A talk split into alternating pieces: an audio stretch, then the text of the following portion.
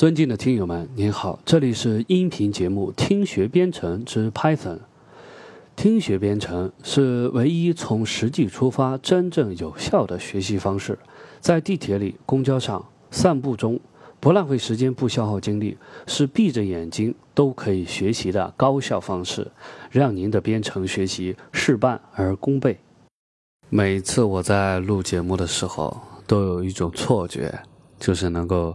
一次性的把整段全部录完，虽然每一次刚开始说话的时候都会有这种想法，但每次到最后，现实总是给我非常沉重的打击，所以我就知道了，也许我真的没有办法去做一个非常主持人、主播或者是演说家等等。那么我能够做什么呢？我想了一想，还是重点把一个。学到的知识讲清楚，把里面的内容用可以听得懂的语言给他说明白。至于说其他的东西呢，我想就不去追求了。有了这样的想法之后呢，我觉得虽然有些这个会对不住大家，这个说话的啊声音啊、语气啊、口齿啦等等问题非常多，但是呢，希望大家能够回避这些东西啊。当然，我会继续努力。但是真的是天资有限，呃，重点呢还是咱们听内容，啊，这一课呢主要就是说一个两个东西，其实是，但是呢我分成了三个部分，呃，这三个部分呢，这个随着我一说，慢慢大家就知道。但是在之前呢，这个文章的题目啊，啊，我要说一下，叫更多的流程控制工具，应该说是文不对题。也就是说，在原文的教程之中，这一章并不是重点说流程控制工具，而是重点说了函数的相关内容。对了，这一章两个内容我分三个部分讲，分别就是流程、定义函数和详细的定义函数。首先，我们来说流程，接着上一个内容，当然可能离的时间挺长了。呃，我们说了这个 while 语句，Python 呢也和其他的语言一样，都有一些流程控制语句。当然了，它会做一些微调。那么 while 语句上一次已经说的比较细了，呃，这一次呢，我把其他的一些流程控制的语句给大家说一下。我总结呢，把流程控制语句分成三个类型。第一个类型。就是叫分叉语句。那什么叫分叉语句呢？可以想象一个流程图，从一个地方开始向下走，这叫正常。突然在一个地方出现一种情况之后呢，它向两边移动了一下，换了一道流程。当然了，也是直接走到最后了。那么这个就叫分叉。分叉第一种就是用 if 语句，if 嘛就是如果，和 if 配合的还有一个叫 else，else，这是构成了最简单的，如果怎样就怎样，else 就是否则就怎样。我们把 if 和 else 放到一起，还会生成一个什么叫 else？这个 else if 呢，其实就是 else 和 if 的缩写。那为什么会出现 else if 这种情况呢？它就是说，在第一种的分叉的一个叉上面，在此基础之上，如果我直接加上一个，再来一个 if，再来一个 else，会出现一个什么情况呢？就是分叉的这个层数啊太深了。我直接加一个 else else if，同样是四个单词，我就又可以写一个分叉的一个句型。这样，当流程从上面到下面的时候，首先来就是 if 怎样分出一叉。如果不是这个 if，我怎么样来写其他的这个分叉呢？那就用这个 l if。l if 就是单独分成一叉，而且可以有很多 l if。同时出现，分了很多的叉，最后加上一个 else，作为一个完整的一个整体。那么这就构成了分叉语句，非常好理解啊。这个毫不夸张的说，这个应该是最符合我们思维的一种句型了，知道的人也最多。在里面呢，呃，就是注意每一个 if、elif 和 else 后面跟的都是一个块。当然，根据 Python 的独特形式，所有的是通过向后同等宽度的缩进来构成的。这是第一类循环语句。第二类。和流程相关的东西，啊，刚才不叫循环啊，叫流程控制。第二类叫 for 循环，range 函数，while 语句和 else，名字有点长，但是把内容都包含进去了。循环包括什么？循环最典型、最常用的是 for for 语句，它包括一个循环条件。包含一个循环体，按照流程的概念，首先遇到的就是进入循环条件，循环条件之后的所有内容都是循环体。循环体在一次执行之后，会回到开始来看一下，在循环条件里所规定的循环条件是否达成，循环条件终止条件是否达成，来决定是不是。停止或者是继续循环。while 语句其实也是一样的。while 的语句就是直接的、简单的来判断一个真或者是假的值，以此来决定下面的内容是不是要进行循环。它不如 for 循环是综合了一些对于循环条件成长的控制。那什么叫循环条件的成长呢？这个就叫做步长，也就是说，我们控制循环的那个标志条件物，比如说一个变量让它小于五，那么它怎么样控制成长呢？就是每一次循环的时候让它加一，那么每一次加一，每次加一，当它小于五是可以运行的，当它大于五之后呢，就停止运行了。这个就是 for 循环。那么 for 循环在 Python 里面啊，用处更多的是它在一个序列里面的循环。序列我们前面都知道了，字符组成的字符串，一个列表，包括一个 Unicode 字符串，等等等等，一排过来，里面有好多个需要去一个一个便利的内容，那怎么办呢？拿 for 来就特别简单，语法就是。for 一个关键字，后面跟上一个用来存储后面序列之中每一个元素的一个变量，取什么名字都可以。最极端的，直接来个下划线，就是名字不重要，后面跟着一个 in 关键字 in，后面直接就跟着一个循环所要经历过的这么一个序列，这么一个 screen。在这个序列里面，它是什么一种情况呢？如果是已经有了的，就是我先定义好的，比如说从一到十的数字，一共一二三四五六七八九十排好。但是如果这样会不会显得很长啊？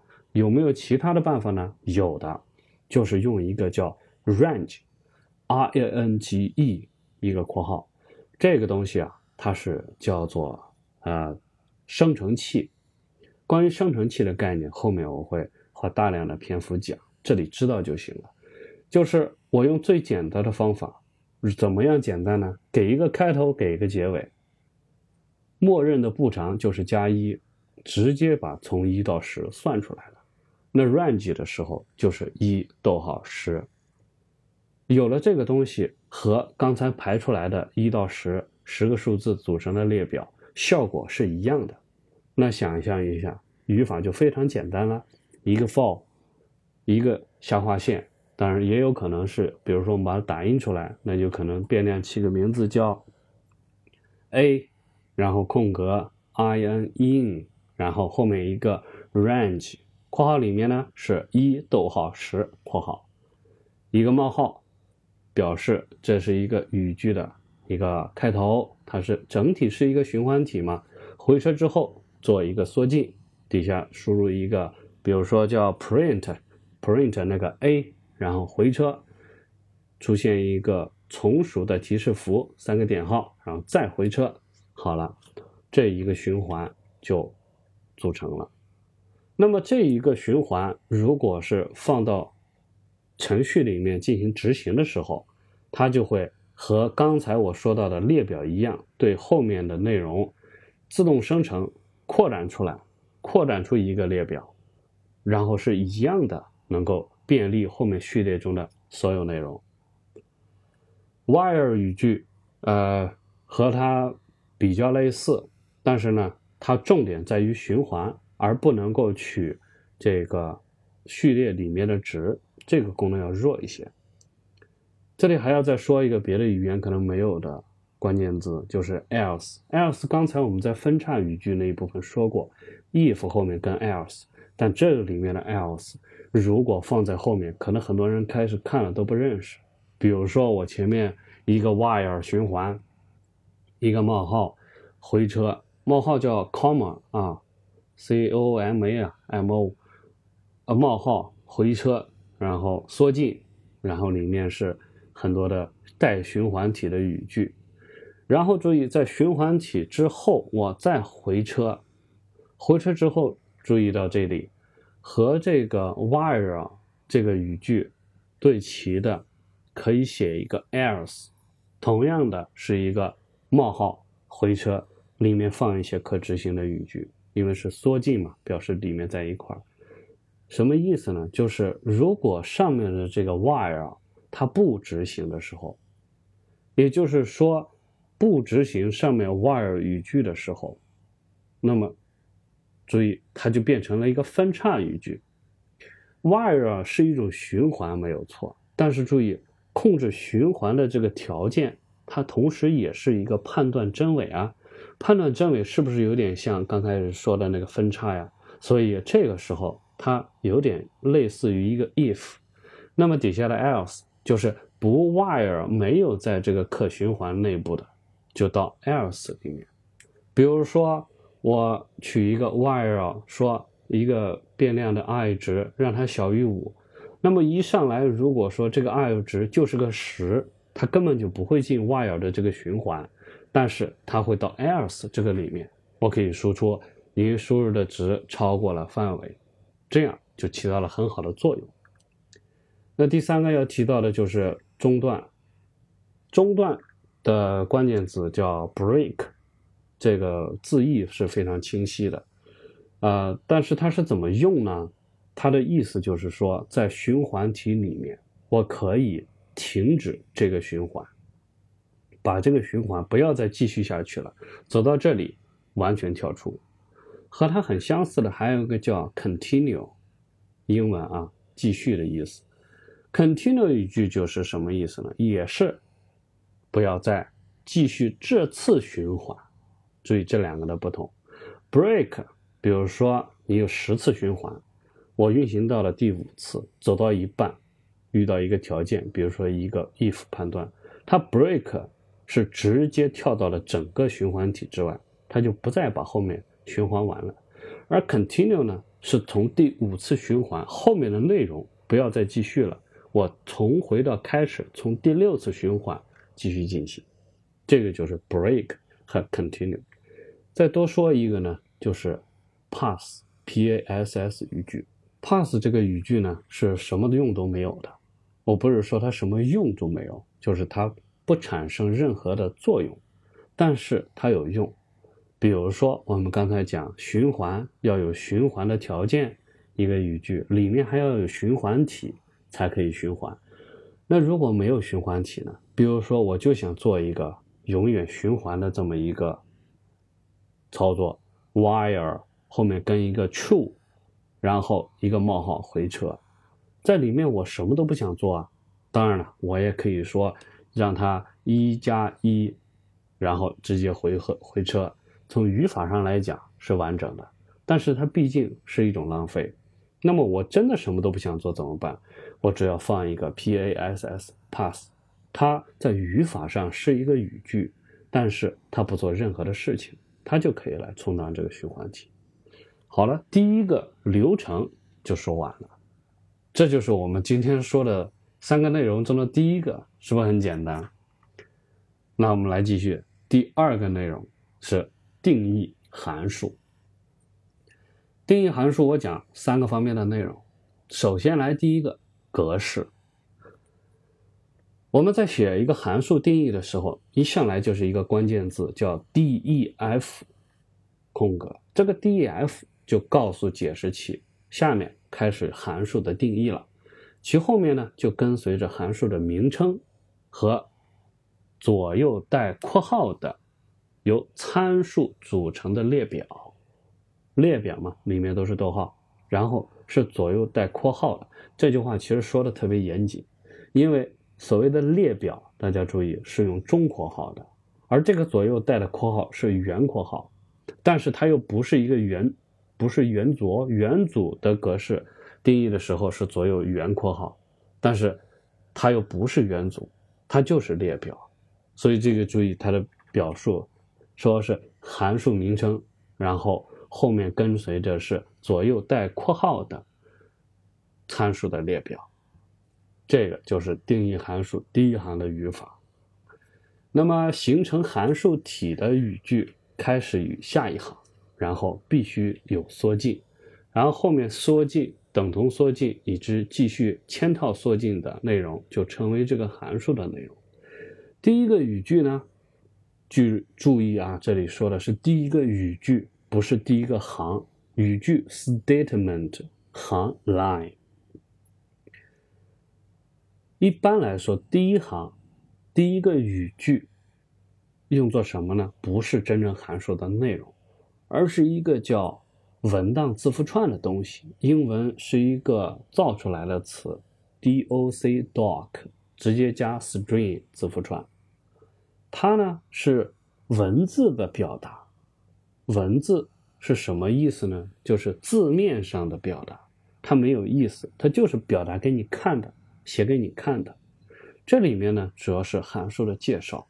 使用这个东西呢，因为约定俗成，它以后可以自动生成在线，以及可以打印出来给人看的文档，还可以让用户通过代码进行交互。在代码中使用 docstring 是非常好的习惯。使用方法非常简单，前后两个标志，三个引号。前后两个为什么三个引号呢？是说前面三个引号。后面三个引号，单引号、双引号都可以，只要你是成对出现的。有一些新兴的、刚出现的一些关于内容这个和文档字符的这个格式啊，我说一下。首先呢，第一行都是说刚才这个文档字符串啊，第一行总是短的，起到一个标题的作用，它简要的归纳了对象的目的。英文是。concise summary，简单的这个表述不应该把对象的名称，这里就是函数的名称和类型直接表达出来，显示就是一看就是它，这样不是很好的做法。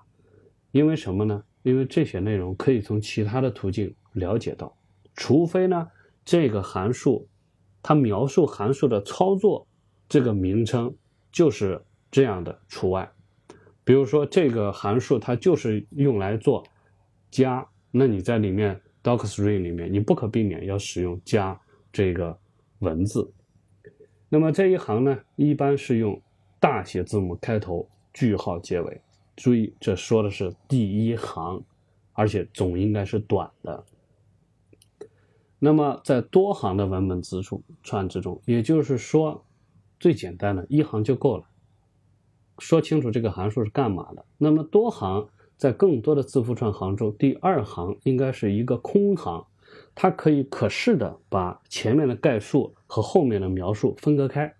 那么下面的描述呢，它应该是一个或者是更多的描述对象的一些调用习惯啦。它的一些副作用啦，副作用嘛，就是除了返回值之外的影响，下面我们还会提到诸如此类的东西。那么 Python 解释器呢，它就不会从这个多行的字符串去识别它，然后自动的去去除缩进。那么如果需要的话呢，就是处理文档的字符串就会自己去做这些事情。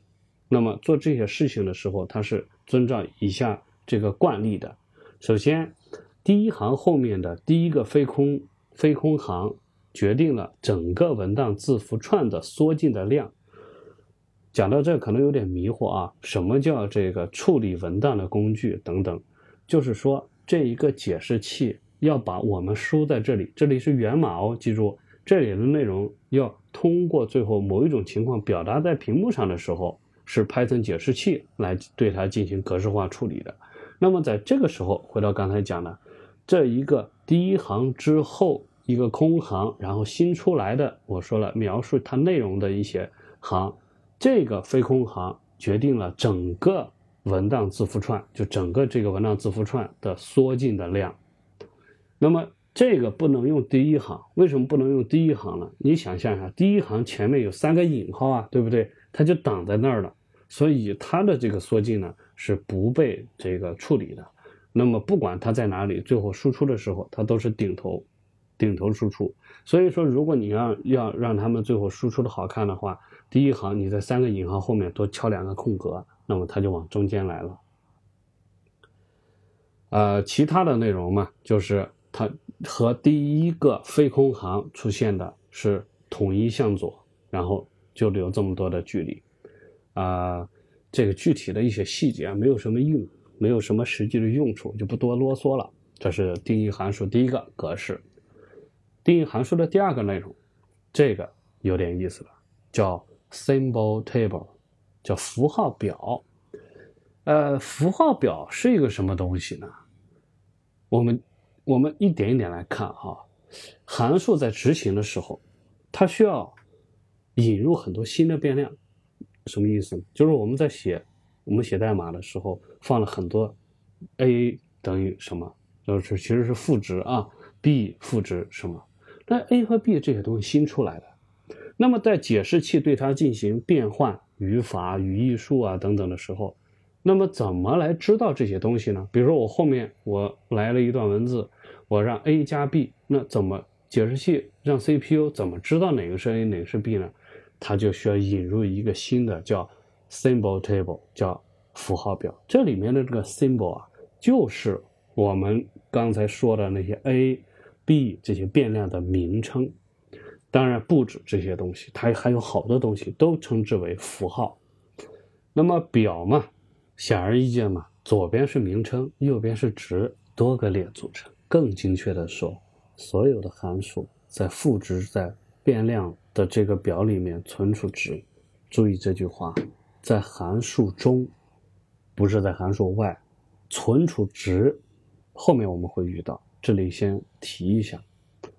因此，变量在引用的时候，首先会看本地符号表，然后再看外围函数的符号表，最后再看全局符号表，最终在内置名称表里面去找。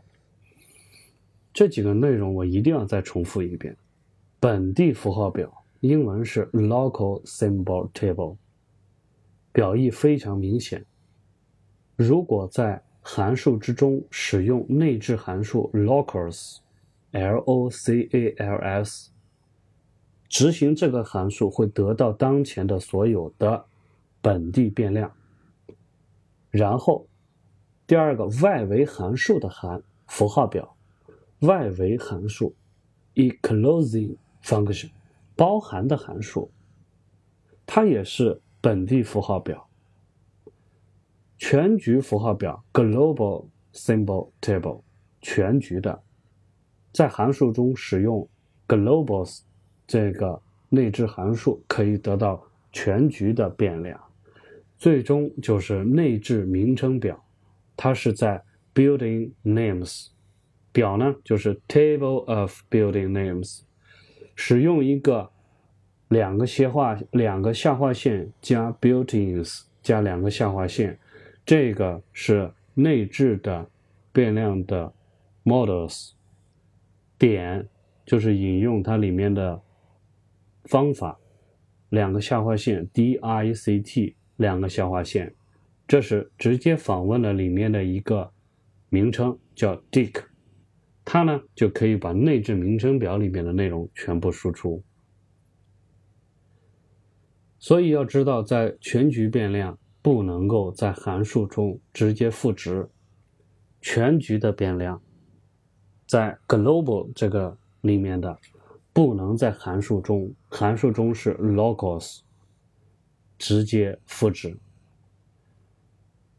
这些变量在函数之中可以被引用，可以看到它。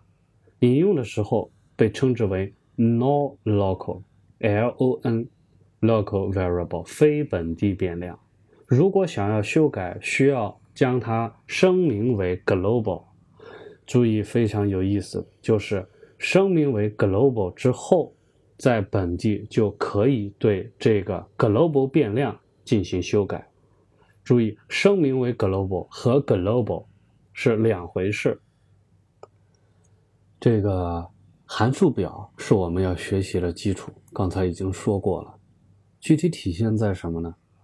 在函数被调用的时候，也就是它还开始执行的时候，定义的函数的参数就是被引用到了被调用函数的本地符号表里面。调用的函数的参数，注意这个是调用的函数的参数，被使用通过用值调用被传递到这个。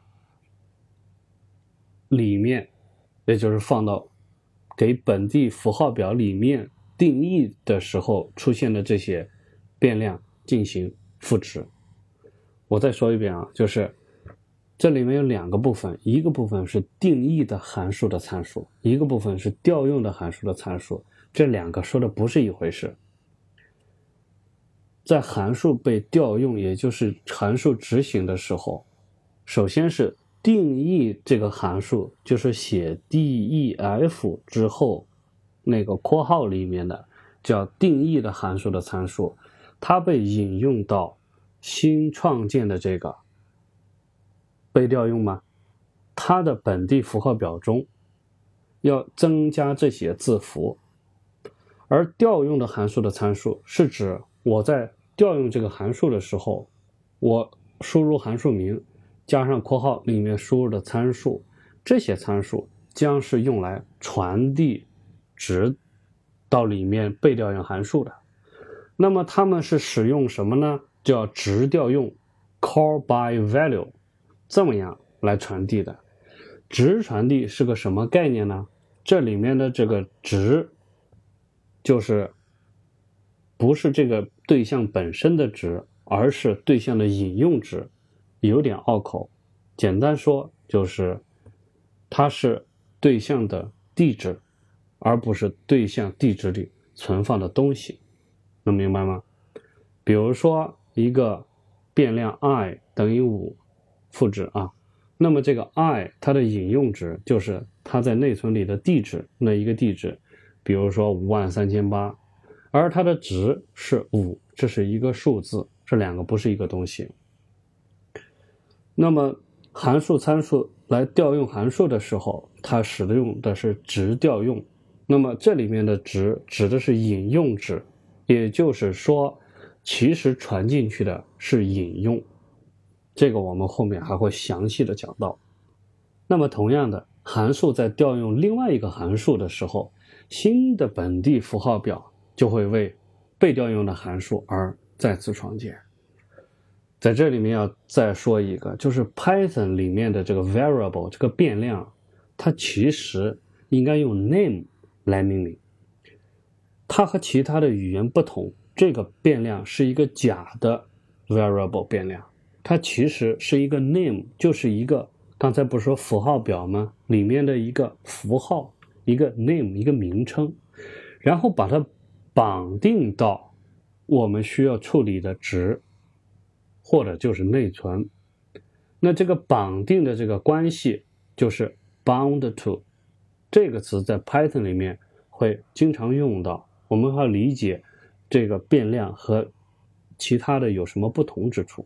刚才说的是函数在执行的时候，那么我提到过符号表，我们刚才提到过，说定义的函数的参数会被引入到被被调用的，也就是那个被定义的这个函数的本地字符表中。呃，函数的定义呢，在当前的符号表中还引入了一个东西，大家能想到是什么吗？就是函数的名称。函数的名称呢？被解释器识别为一个叫用户定义函数 （user-defined function） 这种类型，但是注意的就是，它是放到当前函数的符号表中，而函数里面的定义的时候面的出现的参数是放到被调用函数的符号表中。注意，这是两张表。在本地符号表中放函数名称有什么好处呢？就是这个值可以被赋予到另外一个名称，然后另外一个名称呢就可以直接来当做函数使用。这呢是一个重命名的机制。关于符号表，我们说的非常之浅，只希望大家有一个概念性的认识。我们后面马上就会提到详细的内容。这一部分的第三个内容叫返回值，函数嘛，它是有返回值的。有些人认为呢，这个不返回值的函数不叫函数，只是一个 procedure 叫过程。那么这个是对的，这是比如说在 C 语言里面，那么没有任何值需要返回的时候，也要 return 一个，表示是返回了。那么这是一个函数完整性的一种体现。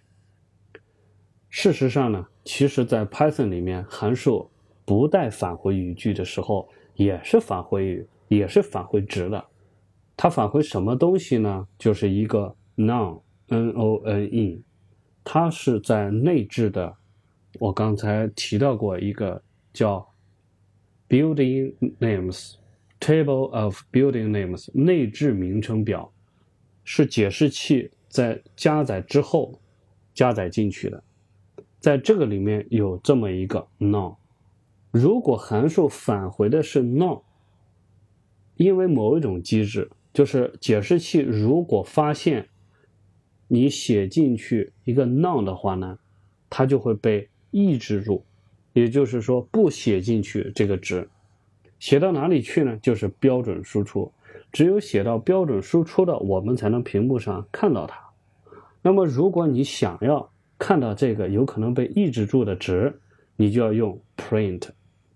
所以，对一个函数前面如果加上 print，然后这个函数，当你回车它的时候，你会看到，如果这个函数没有返回值，不管它有没有返回值，它在最后一行都会有一个 none。这个就是函数的默认的一个返回值。同样呢，这个函数也可以返回很多的，比如说列表，比如说返回一个函数，这都是可行的。上面就是说的定义一个函数，牵扯到了一些些这个函数在执行过程中的内容。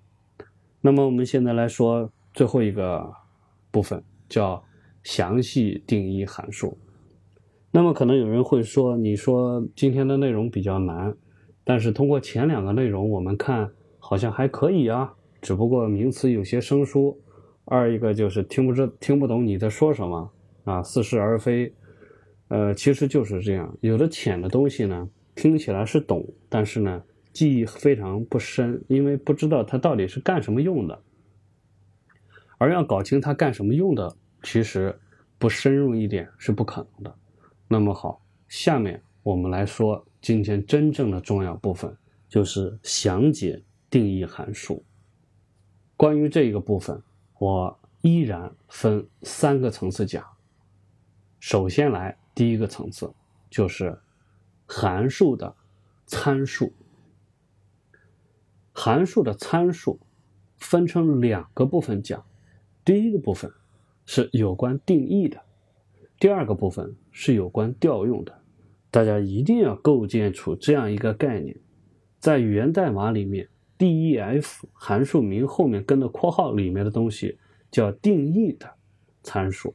我在执行这个函数，我要调用它的时候，我把函数后面括号里放进去的东西，就是叫调用的参数。这里一定要做个区分。首先，我们来说定义的参数，这些内容可不少啊。有关定义的参数分成哪几种呢？一共有三种。第一种叫普通参数，第二种叫默认参数，第三种叫抽象参数。听着是不是很陌生？我们慢慢来讲。普通函普通参数，英文是 normal argument，它还有个名字叫必须参数 required argument。默认参数 （default argument） 又名 optional argument，可选参数。抽象参数没有其他的名字。默认参数、必须参数这两个是一回事，一定要记住。默认参数、必须参数。啊，不对，普通参数、必须参数，它的意思就是。必须要给这个参数提供值，才能在后面调用它。也就是在这个地方，它没有预先的留任何的默认值，给它加上一个等于号，后面放上一个值，普通参数或者这个叫必须参数，它就变成了默认参数或者叫可选参数。普通对应着默认。必须对应着可选，是从两个角度来描绘这一个变量的不同的特性。普通参数和必须参数很重要，但是没有什么好说的，就是直接放一个名称，一个 name。注意我说的变量在 Python 中是 name，就这么个东西放在里面摆好就可以了。我来说说给它加上默认值之后变成的默认参数。默认参数呢，它其实就是比普通参数多了一个默认值。那这样会有什么好处呢？它就会使我们在调用这个函数的时候，我们可以用更少的变量、更少的参数来调用这个函数，对不对？输入的就比较少。特别是你想，有的函数可以有十个变量，每一个变量。如果没有默认值，你在调用它的时候，你要输多少？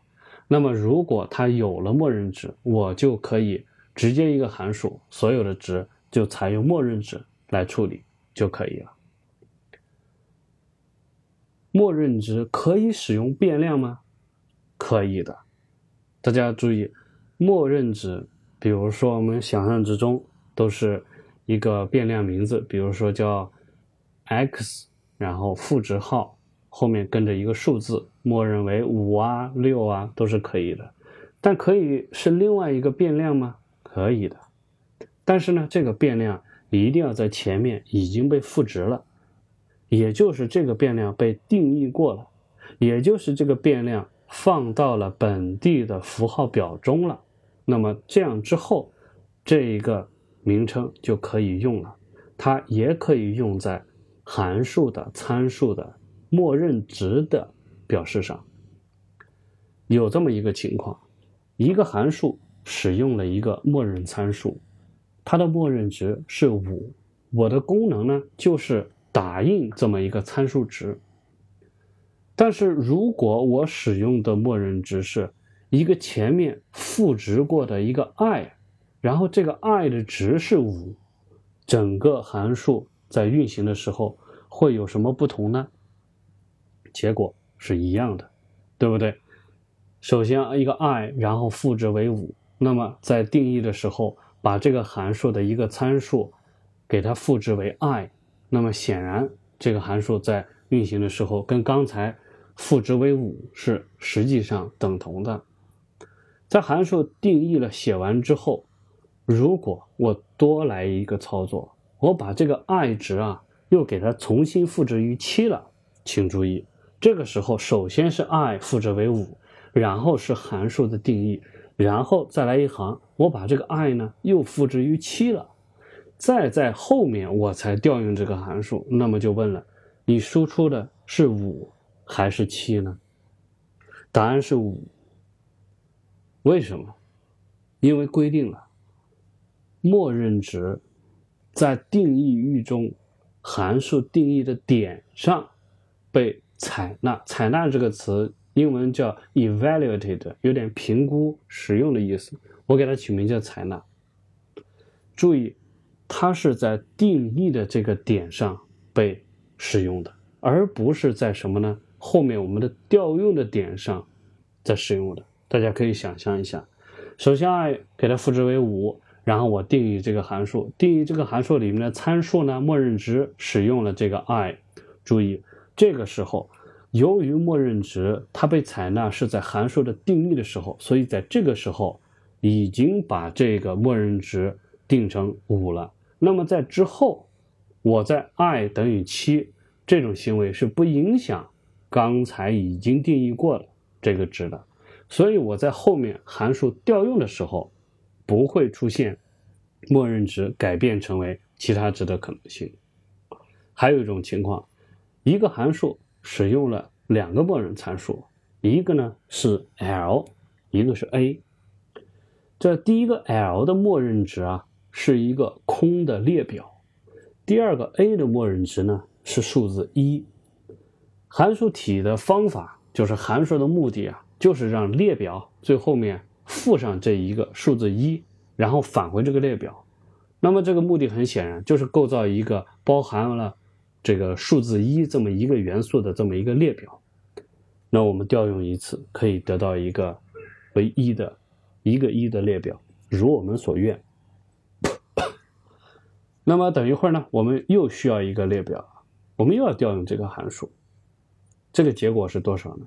那我们来想一下啊，用一下我们的叫心理活动模型这个词，我希望大家了解一下，就是 mental model 心理活动的模型。它对我们学习编程是特别有帮助的。我们的心理模型开始启动。好，我们来调用这个函数，然后不输入任何的参数，函数使用默认值。默认值是什么？一个空的列表和一个数字一。我们一回车执行这个函数，这个时候会得到一个列表，列表里面的元素是一，对不对？这个过程。是不是隐隐感觉有什么不对了？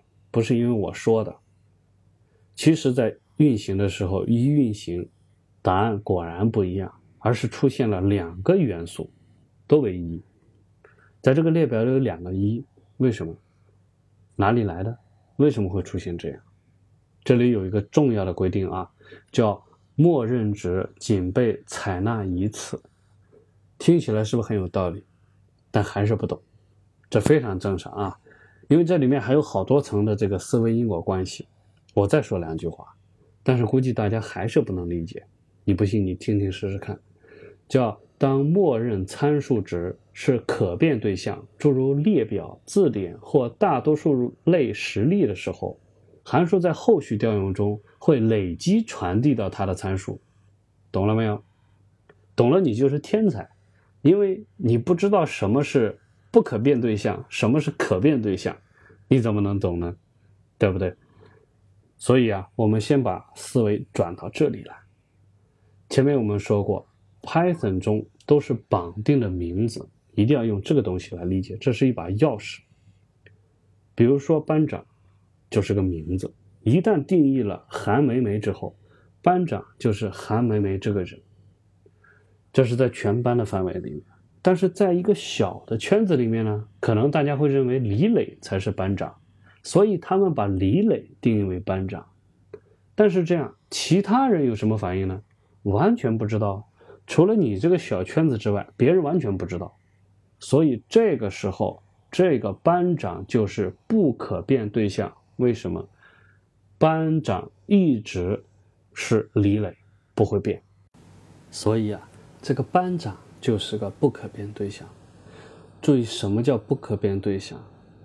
不是说在你那个小圈子里面不变，而是班长在班长原来定义的这个环境之中，也是在班里，在班主任的脑海里面，它是不可变的。哪怕我把它传递到你这个小圈子里面，你们认为它叫李磊，都不会有影响。那么我再来一个情况，比如说我们这个小圈子，他搞到了班里面人员的花名册的数据库，花名册里面有职务有姓名。这个地址，数据库的地址，这个网址写在一张小纸片上，然后这个小圈子的人呢，抄写了这个地址，用这个地址找到了数据库的服务器，然后在里面电子的把班长改成了李磊，那么这个时候花名册的内容就发生了改变了，那么对于其他人，甚至对于班主任。当他在使用这个电脑在操作的时候，他就会发现班长变成了李磊。注意，这种情况和第一种情况有什么不同呢？如果我对等的去讲，第一种情况也就相当于班主任有一张纸，这张纸上面写着“班长等于韩梅梅”，你们的这个小圈子呢就抄了这一张纸片，所以在抄出来的纸片上的任何改变。是不会影响班主任手里的纸片的。注意这两个有什么不同？我们用程序的语言来说，在函数被定义的时候，参数的默认值就是列表和数字一被创建在内存里面。一定要注意，在定义的时候，参数的默认值那两个东西，一个列表，一个数字被创建在内存里。然后用两个临时的未知的，我们假设一个是 x，一个是 y，绑定到它。这我说的是里面的一种操作，绑定的方式有些不一样。对列表的绑定呢，是绑定到列表的地址，内存中的第一位；而对数字的绑定呢，是绑定到这个值本身。注意这两个呢，它体现的方式是，它其实方式是一样的，都是绑。绑定到内存，但是你要注意，绑定到数字的那个绑定是有一些不一样的。定义完成之后，在第一次我们来调用这个函数，是无参数调用呢，因为它有默认值。我们执行这个函数的时候，前面说过了，就会创建这一个函数的新的函数啊，它的本地字符表。那么这个本地字符表里面呢，就注意把定义的那两个字符 L 和 A 就放进就。就产生了产生了两个这么一个名称，但是要给他们传值啊，怎么传值呢？Python 函数调用使用的是值传递，这个时候就是直接抄了一份传递进去。第一个默认值传递进去的是什么？是 x 绑定的那个列表。那么 x 绑定的其实是开始地址，注意这样就相当于抄了一份地址进去。而第二个默认值，它传递的进去是什么呢？是 y。那么 y 呢？它绑定的是那个数字一，相当于抄了一个一进去。这样，因为抄一嘛，所以在内存里实际上又创建了一个新的一。然后 x、y 全部丢掉。注意，那么在这个时候，新函数的本地字符表中，l 就绑定到了函数定义时候创建的那个列表地址。还注意吗？我第一次提到的这个函数在定义的时候创建的列表的地址，现在就被传递到成函数的被调用的时候被传输传递到函数里面，然后这个 a 呢是绑定到一个新的一个 a，所以对这个 l 的操作就会在函数啊被定义时候创建里面的这个列表产生实际的操作作用。内存上做一些变化了，然后把这个一给它附加到那个列表后面了，所以就变成了包含一个元素的列表。怎么样？现在是不是很清楚了？那么在调用再一次调用的时候，注意又创建了一个新的函数的本地字符表，在这个里面呢，还是有两个字符，一个是 L，一个是 A。我准备传递值给他们两个，同样的啊，无参数调用，拿什么传递呢？默认值，参数默认值什么时候创建呢？注意，只创建一次，就是在最开始定义的时候创建的。函数定义的时候，一个列表一个数字，关键的地方就来了。由于这个时候那一个地址，它已经被上一次调用的时候修改了，它就不再是一个空的列表，而是一个包含着一的这么一个列表了。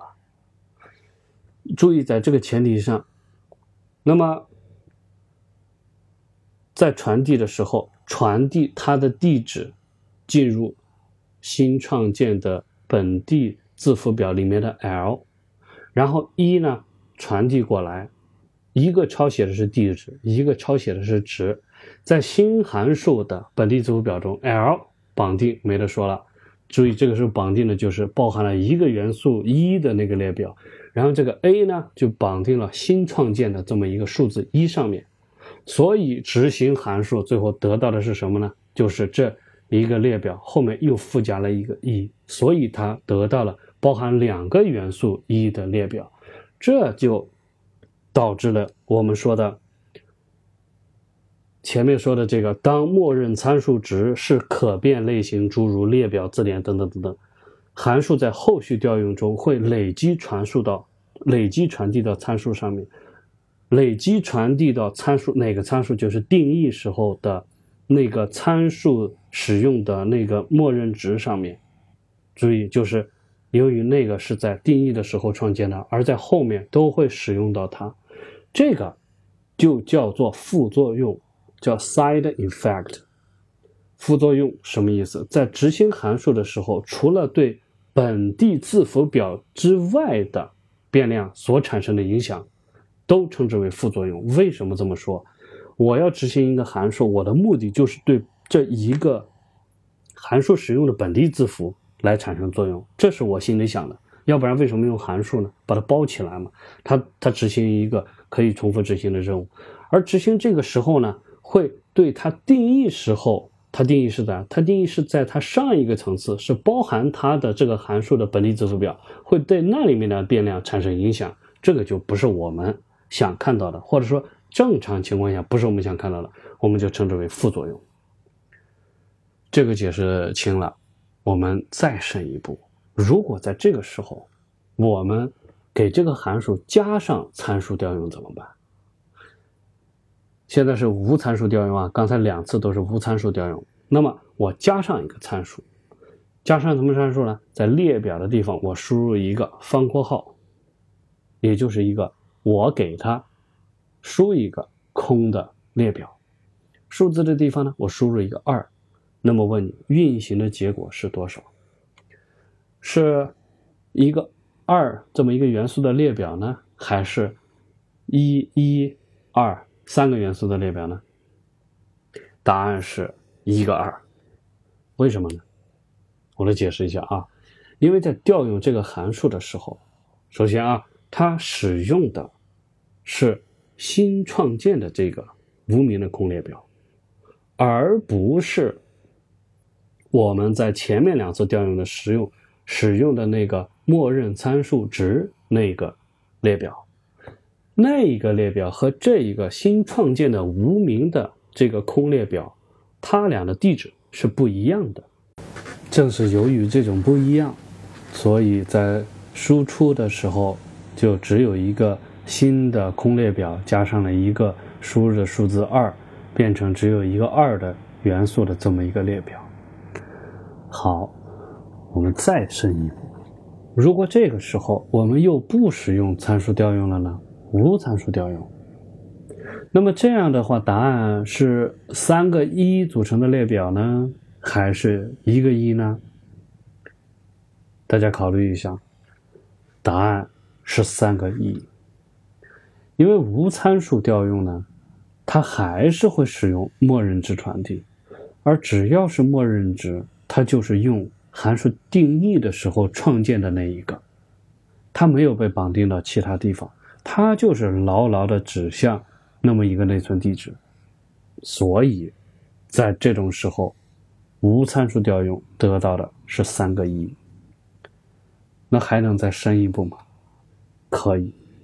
我问大家，如果在这个时候，我们又使用一个方括号一个空的列表和一个二调用，那么结果会出现两个二还是一个二呢？也就是说，前面我们使用过一个方括号一个空列表和一个二调用，那么会不会放到前面那个列表的那个地址里去呢？答案是不会的，结果就是一个二，因为这一次的空的方括号。和上一次的空的方括号，它的地址已经不一样了。它是新建的，它是什么时候新建的呢？它就是在调用的时候，调用的时候这一个时刻新建的。好，这个问题我们搞清楚之后，还能再深一步吗？可以。如果在这样一个时候，我在前面，就是我在这个。函数定义和调用的这个语句的前面，我先定义了一个 m，给它赋值一个空的一个列表，而一个 b 赋值于三。那么在此处，我使用这个 m 和三来进行参数调用。结果第一次显然嘛，肯定会得到一个包含三的列表。那么我想真正问的问题是。如果我再一次的使用这个 m 和这个 b，也就是三来进行有参数调用，那么结果会是什么呢？会不会发生累积效应呢？第二次结果到底是三还是两个三呢？结果是两个三，累积效应又一次出现，因为啊。以后的每一次调用，它使用的列表的地址，都是指向我们最开始创建的那一个 m，它所指向的，注意是那个 m 它所绑定的那个空列表的地址。在新函数创建自己的复合表中，都会直接的把这个地址给传递进去，传递到里面的 l 和 a 上面。还能再深入吗？如果是用一个方括号来调用，不用数字呢？结果会得到一个什么呢？会得到一个只有一的这么一个列表。那么是创建一个新的列表，而数字使用默认值。这种情况之下，我们在调用后面会遇到的，也就是说，默认值。是不需要同时来起作用的，我们完全的退出来，但是还要再做思考。我们来看看这个函数定义，因为有了默认值，在调用时候是很简单的。但是如何能够达到我们最初的那个想法呢？就是每次都给我回传一个包含一位元素一的列表呢？其实刚才情况有一条啊，就是每次都使用一个空列表。加上二作为参数调用，那么我只要每一次都使用一个空列表加上一个一作为参数来调用，这样就可以了吗？可以，但是输入太麻烦了。那么怎么样能不输入参数呢？我们来想一下问题到底出在哪里？问题就出在如果默认值在定义的时候指定好了，列表就会被创建一次，以后都不变了。那么每一次调用的时候都创建一个新列表，不就解决这个问题了吗？好是好，但是如果这样的话，我在调用这个函数的时候，如果我恰好想传递一个已经有了元素的列表，那么通过这种情况之下，怎么办呢？因为我传传进去之后，你每次都创建一个新列表，就把我的这个列表作用发挥不出来了。那人家说你怎么这么麻烦嘛？你这个需求变来变去，你刚才不是说只要输出个一就行了吗？当然，我这里还是要把这个事情说清楚啊，就是为了把事情说清楚。其实我们现在的目的已经不是为了传回一个包含一位元素的一，所以哈，已经不是这个了。那么，反正现在就是这样了，既要在无参数的时候每次创建一个新列表，又要在有参数调用的时候使用传入的这个列表，那这个默认值就很关键。因为它区分了有参数和无参数时的反应，用什么呢？我是想不出来的，但是有高手想得出来。我们来学习一下，就是使用一个 none 作为默认值，这样就区分了有参数调用，那么就直接传递进去列表；无参数调用就传递进去 none。那么在函数体的里面，首先判断 l 啊，如果是 none，那就创建一个空列表，这个时候说明是无参数调用，而且实现了每次调用都是新建一个列表。如果判断 l 是有值的，那就不管了，那说明你传递进来的是有效值，就是一个列表了，对不对？好了，说到这里呢，终于完成了。那么我觉得还有一个问题可以再思考一下，就是调用函数的时候，输入参数可以覆盖掉被调用函数的默认参数。那么这个里面发生了什么呢？我们可以思考一下，但是现在不说啊。刚才其实说的只是定义中的第二种参数，那我们先来说第三种参数，叫抽象参数列表。当然了，这个不会那么复杂。凡是看上去复杂的东西，往往解释起来并不那么复杂。这里有两个，一个呢是用星号，就是那个 asterisk 加名称；一个呢是两个 asterisk 两个星号加名称。让函数调用可变个数的参数，可变个数的参数就会被包装成一个元组，这会告诉解释器，这些参数都会被包到元组或者是字典里。怎么理解呢？解释器一看到这一个定义，它就放开了，然后从这里开始输入的全部都放到一个元组里面，这个元组的名称就是星号键后面跟的名称。然后建立一个字典，名称呢就是两个星号键的名称，一定是先有必须参数，再有默认参数，再有抽象参数。这三个参数啊，先有必须参数，再有默认参数，最后有抽象参数。什么时候连填充它们呢？那就是我们下面要说的后面来调用的时候。函数在调用的时候呢，呃，在定义的时候呢，一定要把必要参数放到前面，后面跟着默认参数、抽象参数，否则会怎么样呢？否则会报错，报一个 non-default argument follows default argument，真拗口啊！就是说必要参数尾随默认参数了，不行的。接下来我们来说第二个小部分的内容，就是关于调用参数的内容。调用参数分为两种，一种叫位置参数，一种叫关键字参数。什么样子呢？那个函数啊，可以按照顺序直接的使用参数来调用，从前向后依次对准参数在定义中的位置，这个就叫位置参数。这是一个主流的方式。参数的格式呢，也可以使用 kwarg 等于 value 的形式。一旦指明了参数的关键字，就不需要再考虑位置了。这个意思就是名叫 kwarg 的，它传递的值就是 value，它们的顺序是无所谓的。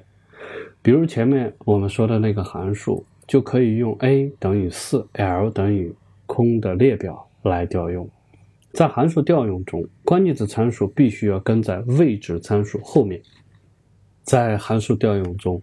关键字参数必须要跟随在位置参数后面，所有的关键字参数传递必须匹配被函数接受的参数参数之一，而顺序不重要，这也包括必须参数。问一个问题：如果我用位置参数调用了函数，一个空列表，再加一个关键字 l 等于一个列表。中间是个一，会怎么样呢？你觉得结果是什么？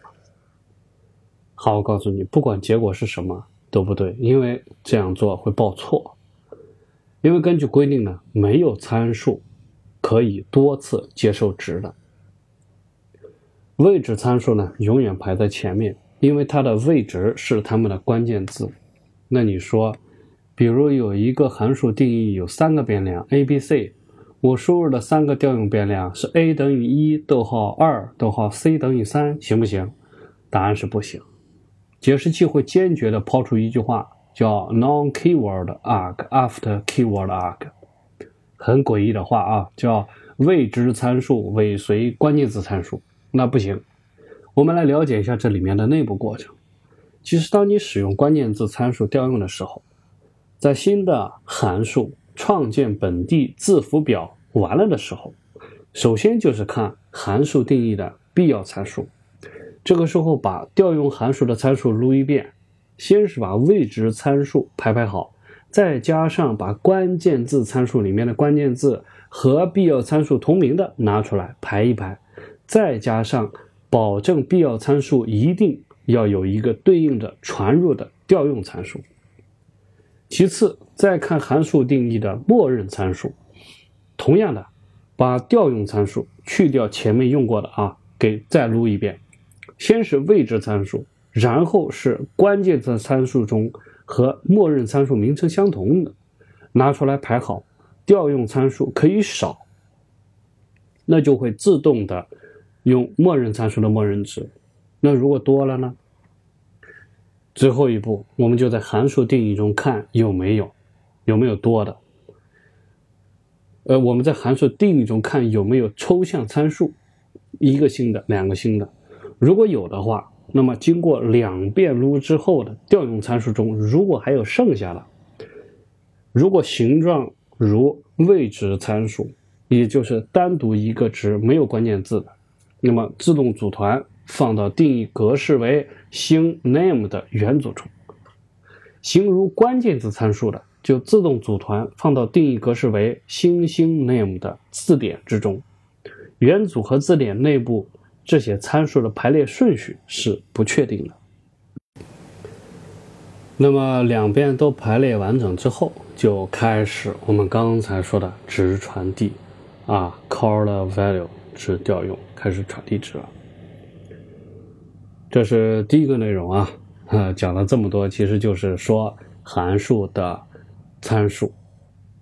那么我们接下来说调用时列表和字典的解包，那什么意思呢？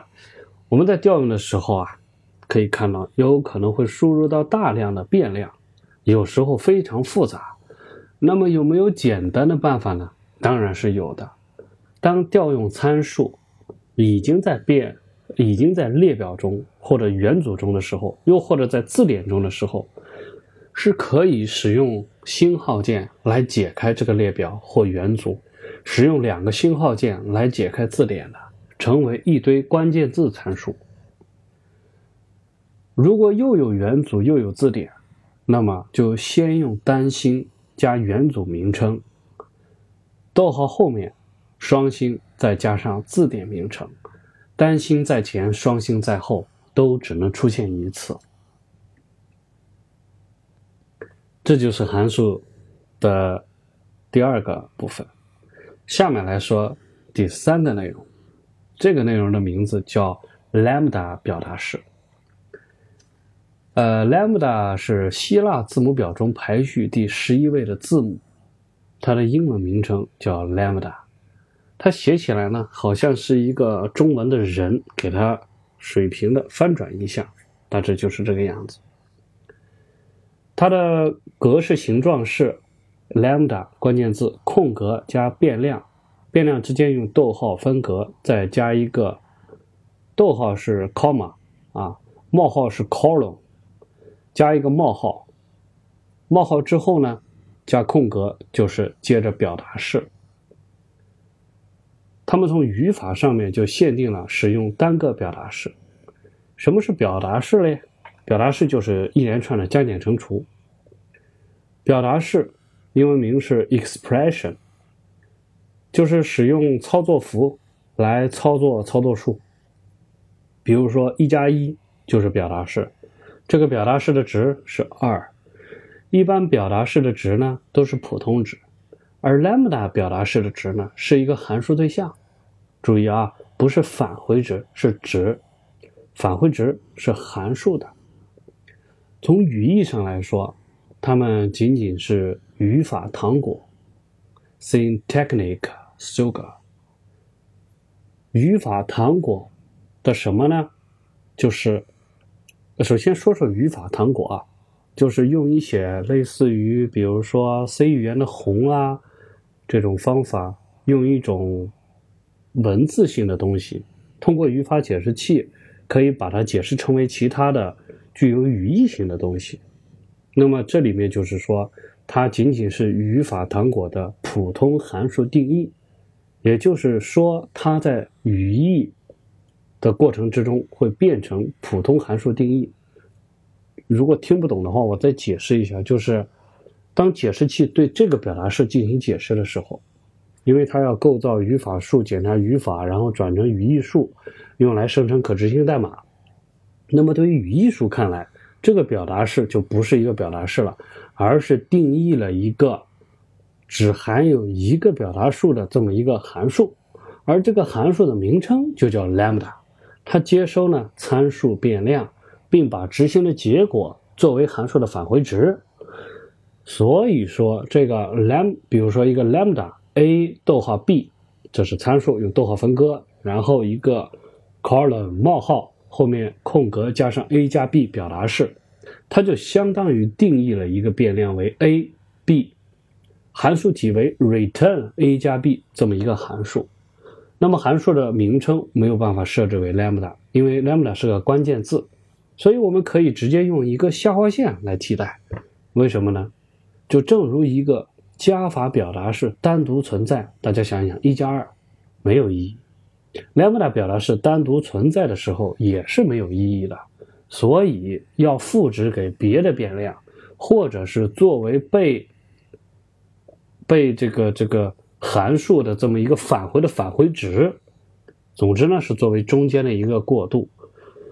这个 lambda 所对应的函数的名称呢是无所谓的，那么用下划线表示，我们就称之为叫匿名函数，因为重点。是被赋值的这个变量，那么它就来代表了这个函数。lambda 函数同时它也是表达式，对不对？lambda 它它又是表达式，它又可以变成一个函数。那么所以它既然是表达式，lambda 是可以自己对自己进行嵌入的。什么概念？也就是说，我用 lambda 这个表达式。它是有值的，我用这个值呢，又可以作为另外一个 lambda 表达式其中的一个值，这是可以的。呃，因为它是表达式，所以呢，它就可以直接使用它所在函数范围中的一些变量。注意本地符号表的这个概念。呃，但是同时它还是个函数啊，那么。这个有什么一个一个不同呢？那么我们可能要需要一个例子来解释，就是这个关键之处。比如说，我们来构造一个叫倍增器，就是一个因数。我我我这个任何一个数输进来之后呢，它可以对它进行乘法，然后乘出来一个倍数。比如说，我可以构造一个十倍的乘数器，或者一个二十倍的乘数器。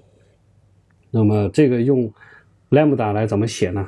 就是首先我们来定义函数，就是 def 定义，然后函数名叫 make 制造嘛，然后里面一个定义一个普通参数一个 n，好，这是函数，函数体呢是 return 里面就用到了一个 lambda，lambda 空格后面放一个 x，这个是它的变量，只有一个，所以没有逗号，后面加上一个冒号 colon，后面是表达式，就是 x 乘以 n。回车之后，这个函数就定义完了。那么怎么来使用它呢？我们来用，比如说让 make 输入一个十，用十这个注意，这叫什么？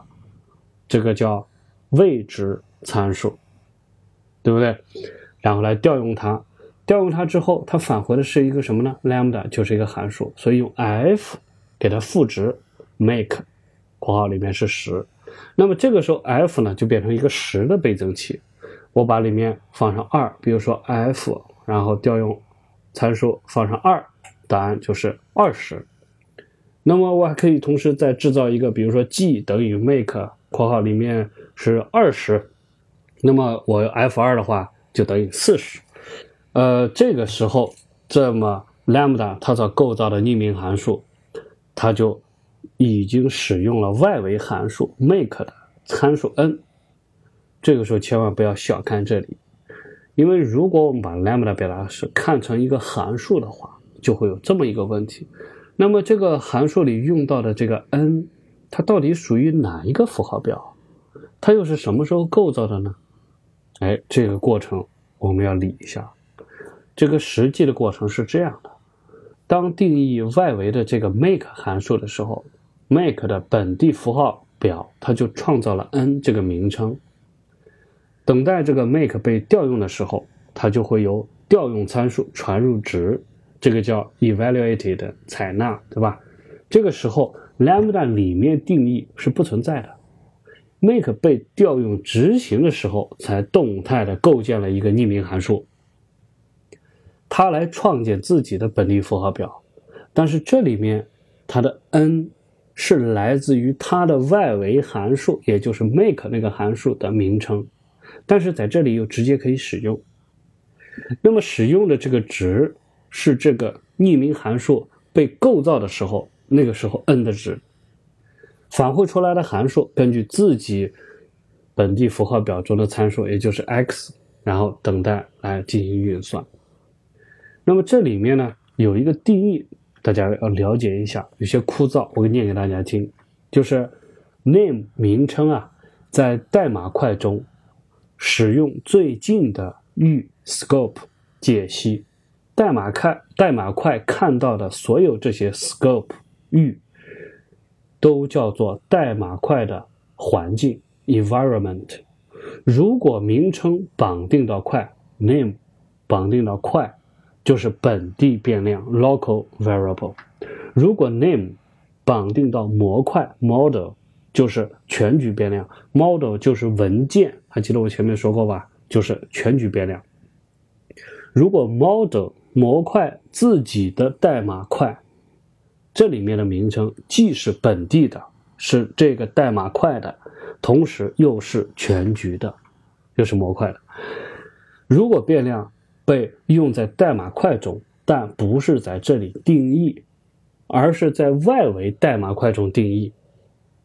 它就是自由变量，这个在外围外围代码块中定义是我加的啊，就是为了说我们刚才这种情况。而使用自由变量的函数叫做闭合块，所以 lambda 的值这个函数就是一个闭合块，有叫闭包，英文名叫 closure，c l o s u r e。这个闭包它的作用呢，就是。根据这个自由变量的不同，来改变这个 b 包它所发挥的功能，以发挥不同的作用。希望大家能够理解。关于这个 lambda 还有 b 包，以后还会再涉及到。好了，这就是我们今天说的三个内容。第一个是流程，第二个是定义函数，第三个是详解定义函数。那么我相信，通过学习，应该感觉到了一些知识的复杂。呃，最后一个是一个小小的一个内容，叫编码样式。呃，因为你会接着要写更长、更复杂的 Python，所以在这里面说代码样式呢，就很有必要了。大多数语言啊都能够被不同的样式所书写，比如说草书、楷书、行书。那么有些呢看起来要简单，有些更加格式化。呃，PEP 八这个 PEP 就是 Python Enhancement Proposal，就是 Python 的增强的建议，就是协议了。大家规定一些 Python 的指标，它发布了大多数项目都要遵循的样式。提出了可读和看着舒服的代码样式，每一个 Python 开发者都建议要读一下。那么下面呢，就是有一些具体的内容，我们简单了解。第一个啊，首先就是使用四个空格，而不是 tab，因为 tab 是八个空格。那么用四个空格，它在小缩进和大缩进之间呢，找到一个平衡，也就是在。小缩进带来更多这种嵌入的层次可能，因为如果你一个缩进八个的话，四层缩进就三十二行啊，三十二个列了，就伸到里面去了。所以小缩进提供更多的嵌入深度，而易读性呢，它是由于更加大的缩进，它能带来这个更加易读啊，看得清楚。所以使用四个空格是一个比较好的选择，而而且不会和一个 tab 的八个空格搞混。那么在代码做直接拷贝的时候，tab 是不跟随拷贝一起走的，容易出错。接下来就是换行，啊，每一行字符不超过七十九个，这样在小的显示器中可以直接很很方便的去阅读，在大的显示器中可以同时放到屏幕的两边对照着看。那么使用空白行来分割函数和类，而更大的代码块呢，在函数之中啊。也要用空白行来分割。下一个是当可能的时候，把注释放到单独的一行。然后是使用 docstring 文档字符串。下一个是使用空格围绕操作符和逗号的后面，而不是但不是直接放到括号结构之中。这个可能要想一想。呃，记住这个这个标准就行了，去对照看每一行都是这样的。然后命名类和函数一致，习惯性的是这样。对类呢，使用骆驼样式，也就是手写字母大写连续书写。为了函数和方法，那么使用小写带下划线，就是全部小写字母，然后单词之间呢有一个下划线连接。呃，总是使用 self 做第一个方法参数的名称，这个我们在类里面的时候会介绍到。